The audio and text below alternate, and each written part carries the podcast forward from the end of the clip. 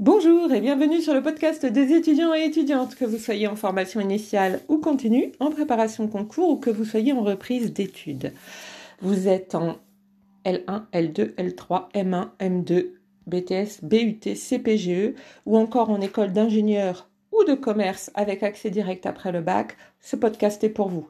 Il est également pour vous si vous souhaitez passer les concours de la fonction publique il s'adresse à ceux et celles en devenir, à ceux et celles qui hésitent, qui veulent ne pas se tromper. Nous sommes ici pour discuter cours, méthodologie, meilleur moyen de réussir et culture générale. Aujourd'hui, je voudrais vous parler des débuts en fac ou en école euh, de commerce ou d'ingénieur.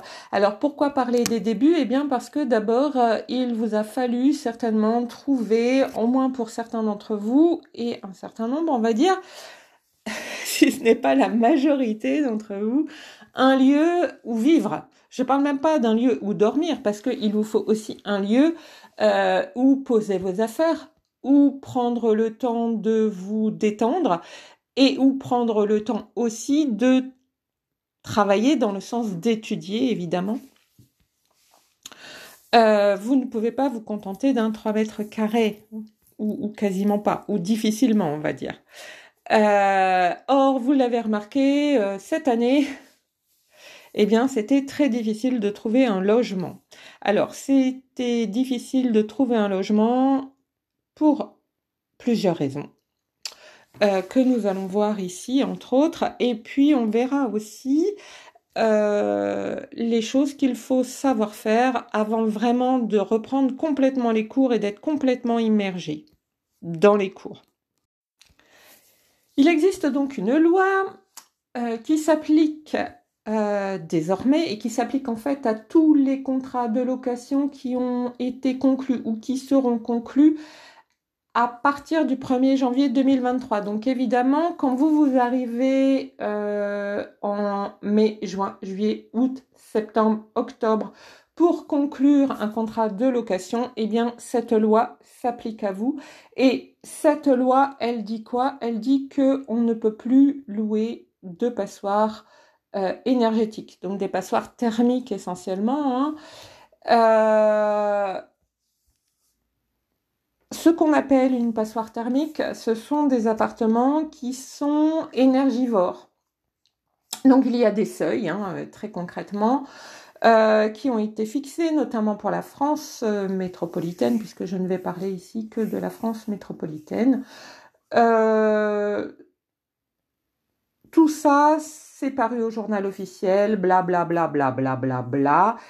Et donc, il y a beaucoup d'appartements en fait qui étaient autrefois à la location, notamment à la location étudiante, et qui ne le sont plus, et qui ne peuvent plus l'être, à moins que le propriétaire fasse des aménagements euh, qui vont dans le sens où ça irait mieux au niveau énergétique, voyez-vous? Le problème, c'est qu'une grande partie de ces logements ne peuvent pas forcément être rénovés. D'abord parce que euh, parfois les propriétaires n'ont pas l'argent nécessaire et suffisant, parce qu'il faudrait beaucoup d'argent. Ensuite, parce que même s'ils le faisaient à partir du moment où les autres propriétaires ne le font pas, ça sert pas forcément à grand chose. Et euh, ensuite, euh, eh bien, parfois c'est quasiment impossible. C'est-à-dire que même si enfin même si le propriétaire faisait quelque chose, il resterait des ponts thermiques euh, qui donc euh, créeraient des, enfin ce serait euh, quand même des passoires thermiques. Et par ailleurs, par exemple, si j'étais en G pour être dans celle d'avant, donc la meilleure c'est A, B, C, D, E, F, G, donc pour être en F, il faudrait peut-être que j'investisse beaucoup, si jamais j'étais propriétaire, ce que je ne suis pas, hein, d'un logement étudiant. Et de toute façon, les F seront interdits euh, bah, normalement euh, à partir de décembre 2023, si j'ai bien compris. Alors, je, souligne bien si j'ai bien compris, mais je pense que en F, ce sera interdit euh, voilà, très très bientôt. Donc à partir de là, est-ce que ça vaut le coup pour un propriétaire? Bah pas forcément, vous voyez bien. En revanche, si vous avez déjà un logement et que vous êtes déjà dans une location depuis plusieurs années, euh, logement qui est classé euh, G ou qui est classé F, puisque ça ne s'applique, euh, enfin la nouvelle loi ne s'applique qu'au contrat signé à partir du 1er janvier 2023, eh bien la loi, elle interdit d'augmenter les loyers. Ça pour vous, c'est une bonne chose, on va dire. Du moins si vous étiez déjà locataire et si vous êtes si vous avez décidé de rester locataire. Donc si vous êtes déjà locataire d'une passoire thermique et que vous avez décidé d'y rester, à la limite pour vous, euh, c'est peut-être un plus, sachant que de toute façon, vous allez dépenser euh, beaucoup d'argent dans, euh, dans le chauffage, forcément. Donc je suis pas vraiment... Enfin, c'est un plus entre guillemets, quoi. Alors, maintenant, eh bien, pour vous, quand vous recherchez, bah, aujourd'hui, en fait, ça veut dire qu'il n'y a pas grand-chose parce qu'il n'y a pas forcément eu euh, autant de création de nouveaux appartements, que ce soit pour des étudiants, des jeunes travailleurs ou des travailleurs tout court ou des retraités. Euh, il n'y a pas eu autant de création en fait d'appartements pour des gens qui ont des revenus euh, compliqués, on va dire.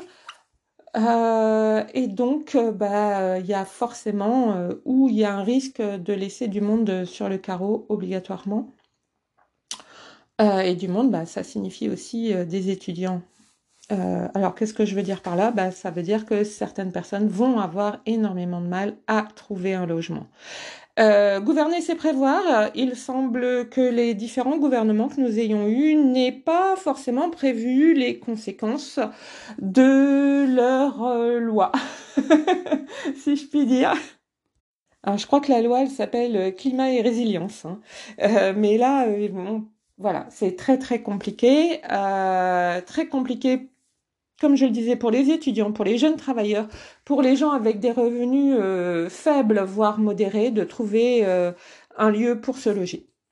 Ah oui, d'autant plus que je ne l'ai pas dit, mais en fait, euh, y a, enfin, il est sorti un nouveau DPE en fait, et ce nouveau DPE est a priori plus fiable, d'après ce que j'ai compris, mais par conséquent dégrade la note DPE donc de l'ensemble du parc euh, immobilier. Donc, en plus, ça veut dire que c'est vraiment un gros problème et un gros problème pour les années à venir. Donc, soit il faut que le gouvernement euh, réalise rapidement euh, de nouveaux appartements pour des gens à loyer faible ou modéré, soit il faut que des organismes le fassent.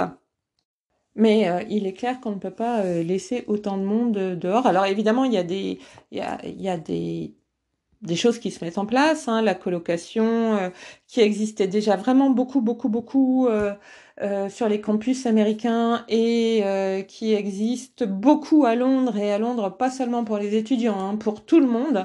il n'y a pas longtemps, j'ai vu deux couples partager un appartement. il y avait deux chambres, hein, donc deux couples, voilà, parce que ils n'ont pas l'argent. alors à Londres, c'est pas forcément pour des raisons de passeport thermique. Euh, ni même à New York. Hein, euh, essentiellement, les raisons ici, ce sont plutôt euh, le coût, le coût très très élevé. Alors déjà, par exemple, si vous êtes étudiant à Paris, il y a le coût élevé, mais en plus, il faut trouver. bah, c'est pareil à Londres. Hein, il y a très peu de très peu d'offres et des coûts élevés. Donc, bah, les gens sont habitués à faire de la colocation et c'est un peu ce qui nous pend au nez, on va faire de la colocation. Alors, vous savez que j'ai été mauvaise langue, et euh, donc je vous le dis, je vais vous expliquer. Euh, j'ai été mauvaise langue parce que j'ai dit que les appartements qui étaient classés F, euh, certainement à la fin 2023, n'allaient plus pouvoir être en location. Je me suis trompée, je le tiens à le dire c'est à partir du 1er janvier 2025. Mais bon, entre 2023, fin 2023, on va dire, et euh, fin 2024, puisque clairement c'est ça, hein, puisque ce sera à partir du 1er janvier 2025. Donc entre fin 2023, où on est aujourd'hui, et fin 2024, c'est-à-dire l'année prochaine, quand vous chercherez à nouveau éventuellement un logement, euh, bah, va pas y avoir euh, grand renouvellement du parc immobilier, hein, on va être clair. Donc comme je le disais, la colocation, euh, faire plus de routes aussi, je ne suis pas sûre que ça va dans le sens euh, du green, du vert, de l'écologie, bla bla bla bla bla. et donc là aussi, il va falloir se poser des questions. Et j'entends bien quand dans la loi, euh, ben, on nous parle de décence énergétique. Euh, oui, j'entends bien. Euh, maintenant, la décence, est-ce que c'est le, est-ce que c'est vivre dans la rue? Et la décence, est-ce que c'est faire 50, 60 km aller? Et donc 60 km retour, par exemple, donc soit 100 à 120 km par jour pour aller en cours. Et donc, euh, vous comprenez bien que euh, globalement, ça vous prend une heure aller, une heure retour. Ne me dites pas, bah non, 50 km, c'est faisable en une demi-heure, c'est peut-être faisable sur la voie rapide, c'est peut-être faisable sur autoroute. Euh, quand vous prenez des petites routes et parfois vous êtes dans des endroits où il n'y a que des petites routes, à part peut-être à la fin quand vous avez, alors ce que nous dans le nord on appelle un ring, et vous un périphérique, euh, eh bien, euh, ça peut être difficile. Je veux dire, quand vous habitez, par exemple, autour de Caen, oui, Caen a un périphérique, euh, mais quand vous habitez pas très loin de Caen, on va dire à 50-60 km, ça ne veut pas dire pour autant que vous allez forcément prendre euh, l'autoroute ou la voie rapide, voyez. Donc vous allez vous retrouver dans des petites, euh, sur des petites routes où vous n'allez pas forcément rouler très vite parce que ça va être limité à 50. Euh, vous allez peut-être avoir des limitations aussi à certains moments à 30 avec des gendarmes assis. et puis, enfin ce qu'on appelle des gendarmes assis, hein, je précise. Et puis, vous allez avoir des feux, vous allez avoir des stops, bla bla bla bla bla, et donc vous allez mettre une heure. Voilà, tout simplement. Pareil pour Rouen, par exemple, et en plus, là, Rouen n'a pas de périphérique. donc, euh, ils sont en train de réfléchir en construire et la réflexion est enfin voilà, elle prend du temps parce que les gens de Rouen en fait ne voient pas l'intérêt de construire un périphérique. Ben non, parce que c'est pas pour eux en fait, c'est pour les gens qui éventuellement ne vont pas complètement à Rouen ou vont sur les abords de Rouen. Je veux dire, si vous allez, euh, si vous êtes étudiant et que vous allez au Madrier, euh, le périphérique pourrait être, intéressant, par exemple. Surtout si vous habitez Canteleu, par exemple. Mais bon, enfin bon, euh, il y a des choses comme ça. Les gens ne voient que midi à leur porte et ne voient pas du tout comment ça peut se passer pour les autres. Peu importe, c'est comme ça, que voulez-vous? Euh, on parlait de colocation, ça veut dire aussi éventuellement euh, aller chez les uns et chez les autres, hein, euh, faire du couchage de divan chez des potes régulièrement. parce que d'abord on est content de les voir évidemment, mais aussi parce qu'on ne peut pas forcément faire autrement, parce qu'on n'a pas de logement. et est-ce que ça c'est aussi décent?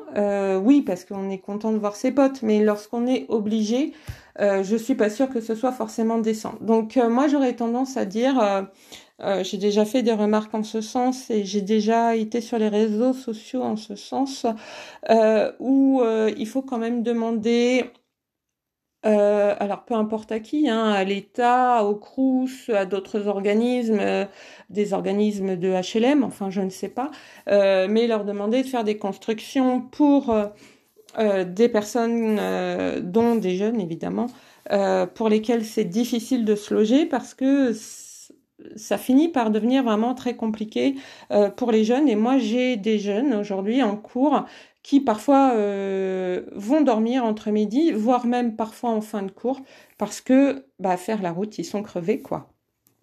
Et ça, je trouve que c'est pas, alors c'est pas correct vis-à-vis -vis de moi, évidemment qu'ils dorment, mais quelque part, euh, c'est un manquement euh, de la France, entre guillemets, de l'État, je ne sais pas comment le dire, euh, vis-à-vis de jeunes, parce que quand ils dorment et qu'ils n'écoutent pas le cours, ce sont des chances en moins. Enfin, pour moi, je considère que ce sont des chances en moins, notamment quand je donne des exercices ou des choses comme ça.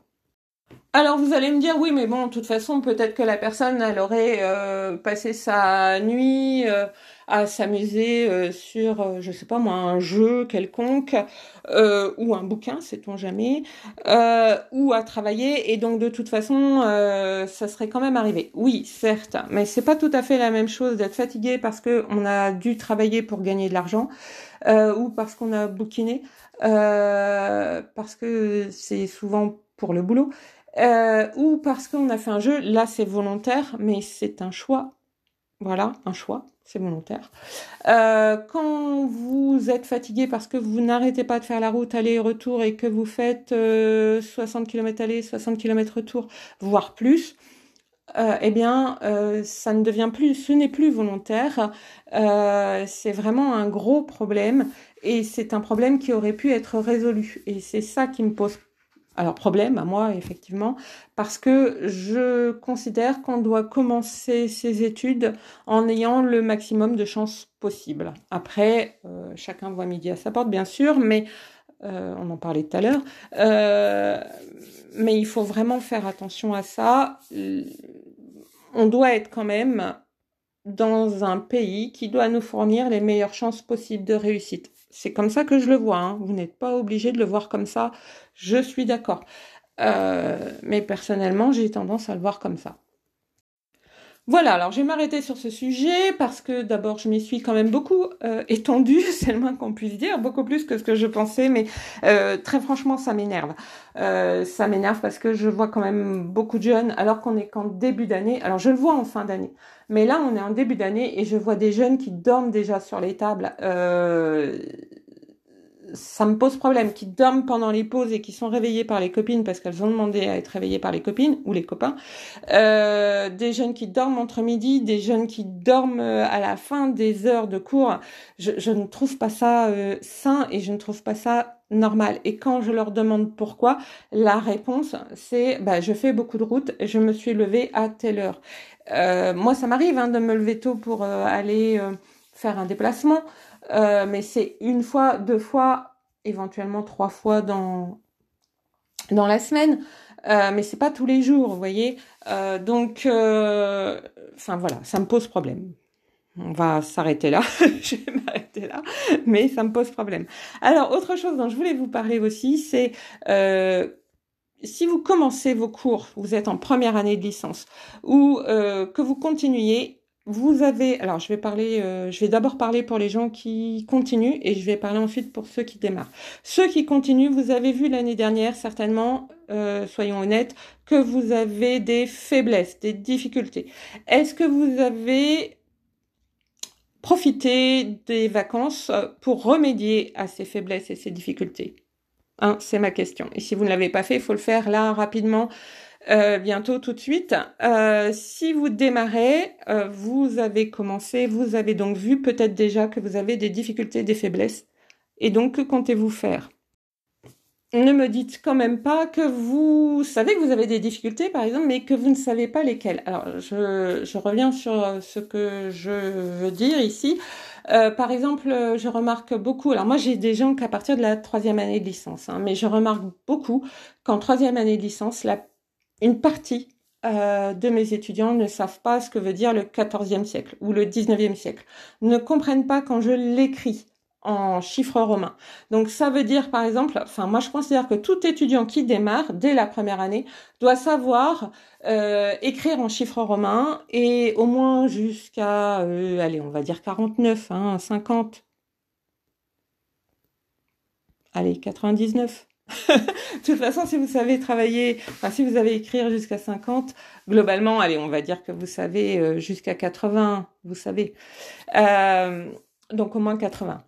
Euh, donc voilà, je considère que ça... Et vous devez savoir à quoi ça correspond. Le 13e siècle, le 20e siècle.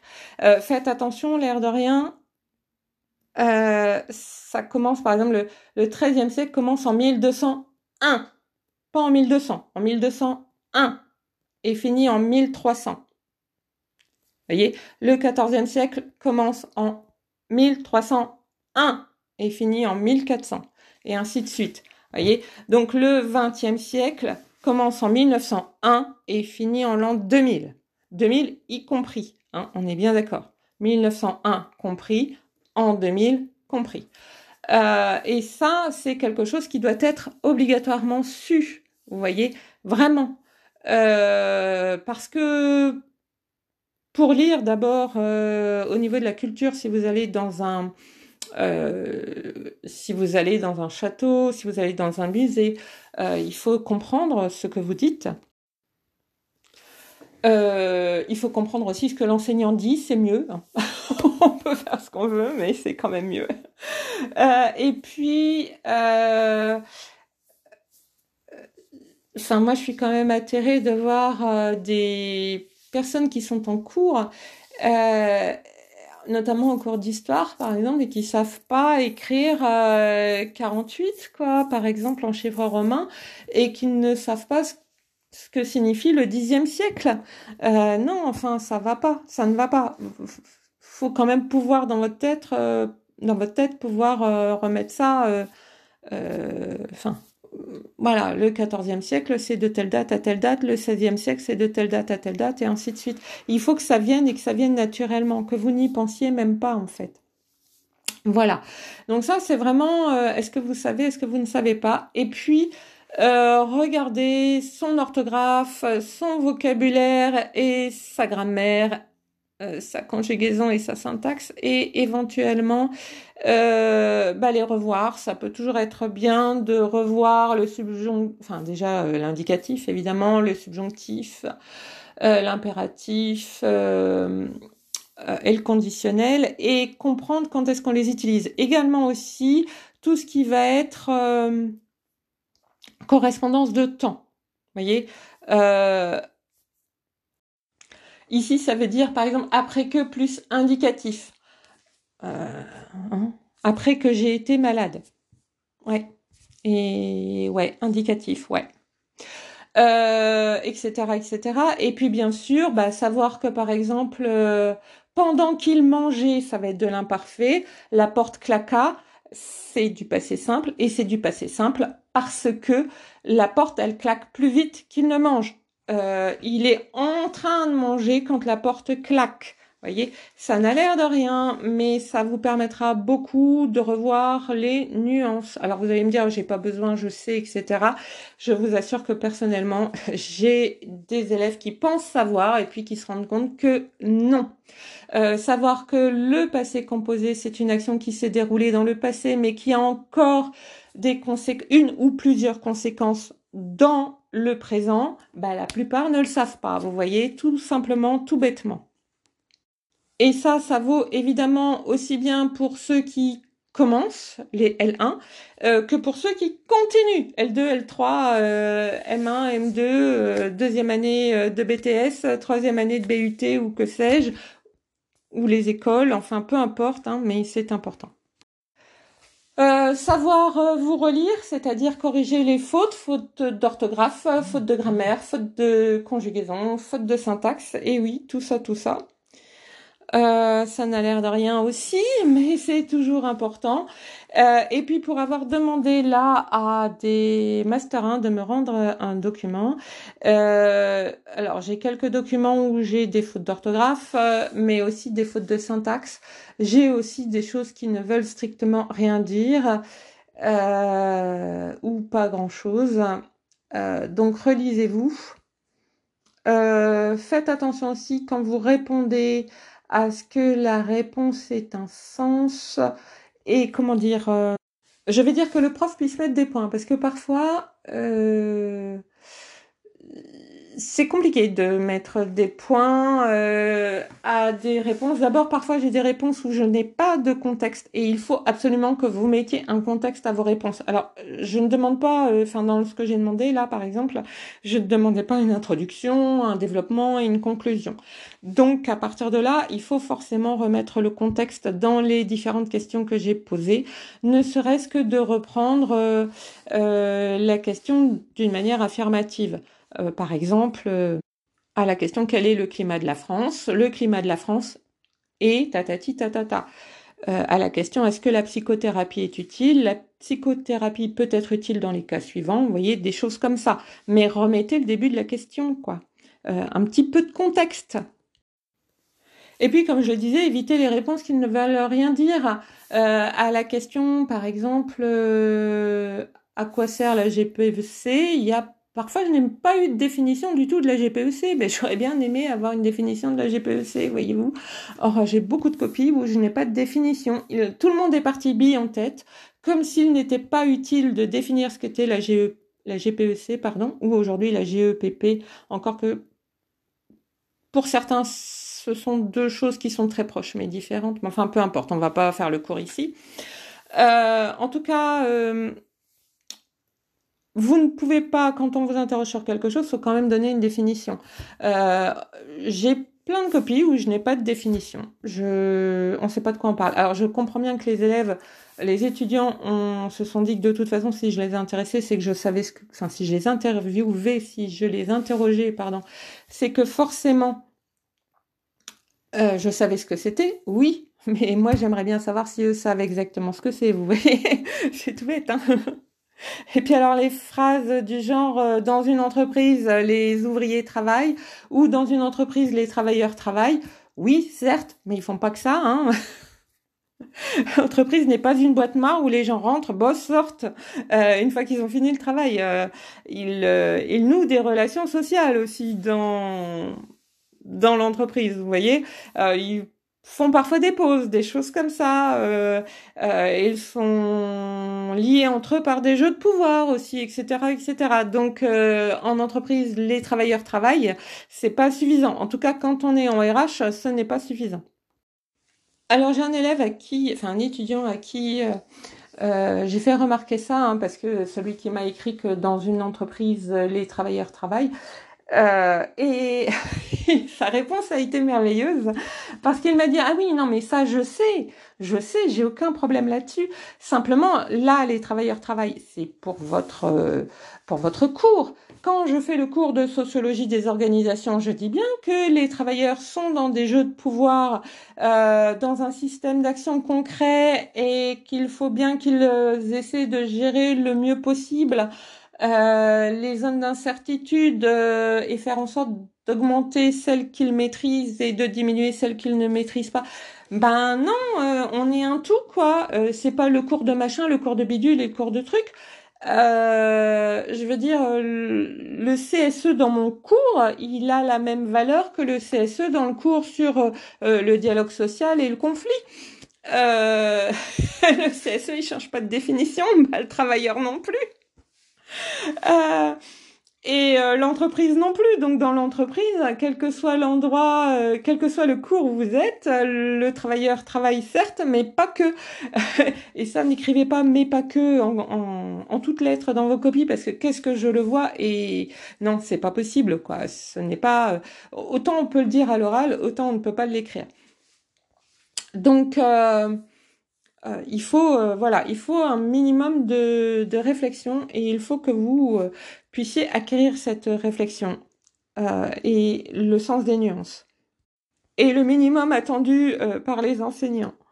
Et corriger vos fautes, vos fautes d'orthographe, vos fautes de syntaxe, vos fautes de grammaire, vos fautes de conjugaison, corriger, corriger, corriger, corriger c'est comme ça que vous avez vous améliorer et c'est parce que vous allez vous améliorer que vous allez avoir des meilleures notes et c'est parce que vous allez avoir des meilleures notes que vous aurez plus de choix par exemple si vous êtes en L3 pour vos masters et ça c'est chouette non?